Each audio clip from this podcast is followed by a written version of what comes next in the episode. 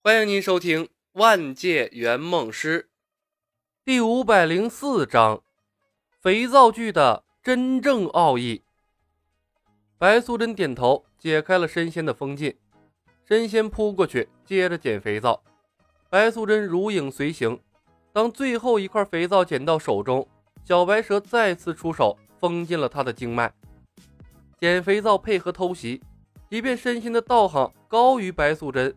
也防不住，又是你们！神仙清醒过来，第一眼就看到了李牧手中的身躯，面色不由大变，急声道：“我兢兢业业，天面修行，克己复礼，从不曾害人性命。你们吃了我，必遭天谴的。你虽然不曾害人，也不曾救人呢。”李牧笑看了他一眼。神王，知道你为什么两千多年道行却迟迟没有成仙吗？为什么？真仙立刻被戳中了软肋，道行日益加深，却一直成不了仙，一直是他的心病。因为李牧刚要说话，不要伤了神说。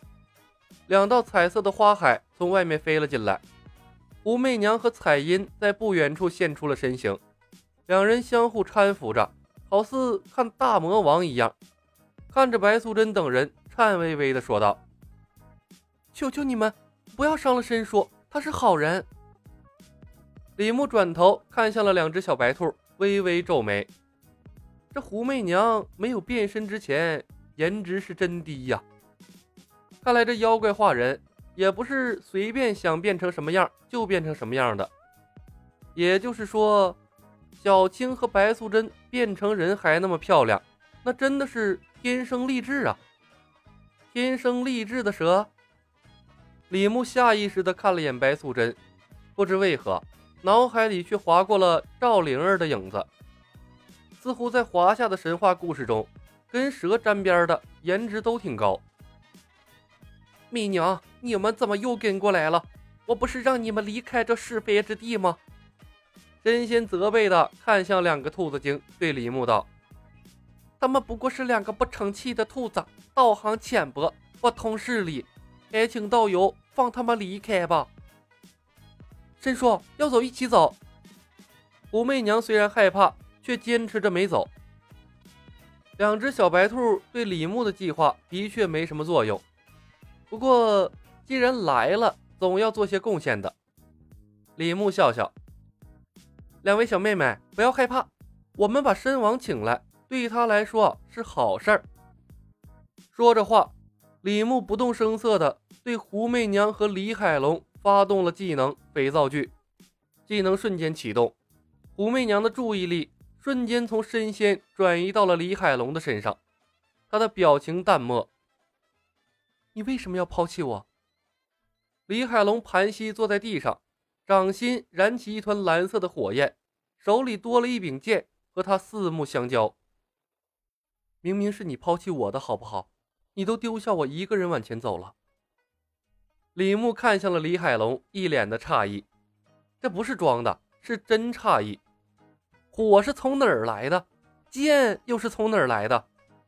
经典重现，连道具都能具现出来，我了个大槽啊！那岂不是说？万一随机到一个撞车的，还能真跑出来一辆汽车？白素贞脸色骤变，突如其来的一幕，似是让她想起了不堪回首的往事。小白，这是？小青的眼睛瞪得溜圆姐姐，是那天你和蛤蟆精那天出的怪事儿。真仙的眼睛在胡媚娘和李海龙之间切换，认识？他的眼里逐渐燃起了希望之光。彩音分外奇怪：“媚娘，媚娘，你怎么了？你们认识？你的剑从哪儿来的？”武媚娘对外界的环境充耳不闻，她冲到了李海龙的身前，单膝跪了下去，脸近乎贴上李海龙的脸，直勾勾地看着他，语速逐渐加快：“为什么不要我？他哪点比我好？我哪点不如他了？”我哪点不如他了？他一把揪住李海龙的衣领，把他拎了起来，歇斯底里的说道：“我为你做了那么多事情，你竟然抛弃我！你说，你告诉我，他哪点比我好？你告诉我，你为什么不要我？我长得比他美，我功夫比他好，我身材比他好，你居然为了他放弃我？他哪点比我好？你说呀！李海龙脖子往后仰，竭力闪躲。他，没你好。彩音都看傻了。他和媚娘一直生活在一起，什么时候媚娘和这个人有过一段姻缘了？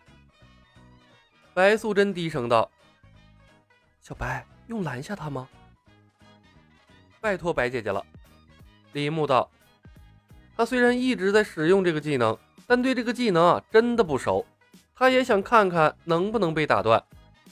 这次李牧之所以对李海龙和胡媚娘使用技能，无非是因为……”天上地下都乱了，如果他身边一直不出事儿，那就显得不正常了。把李海龙扯进来，可以让他们变得和别人一样，也可以打消白素贞的疑虑。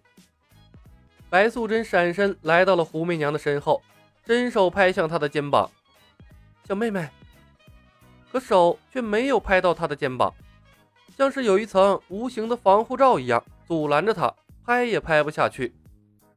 白素贞皱眉，加大了法力输出，仍然触碰不到胡媚娘的肩膀。小白有问题。神仙也意识到了不对，他们怎么了？李牧抽出剑来，在众人的惊呼声中朝胡媚娘砍了下去。当的一声，剑被弹开了。绝对防御！李牧瞪大了眼睛，心脏砰砰砰跳得飞快。伪造剧经典重现技能竟然是不能被打断的，这技能不仅是个控制技，还是个防御技能。公司的技能还真是处处给他惊喜呀！可这样的防御技能敢对自己用吗？李牧分外无语。不远处，吴晓彤同样处于懵波的状态。什么鬼？这是圆梦师的能力呀！可唐伯虎为什么要对自己用？他喜欢那个兔子精。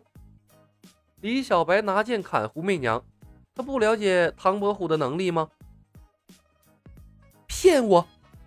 胡媚娘依旧抓着李海龙的肩膀，瞪着眼，咬着牙：“你在骗我！”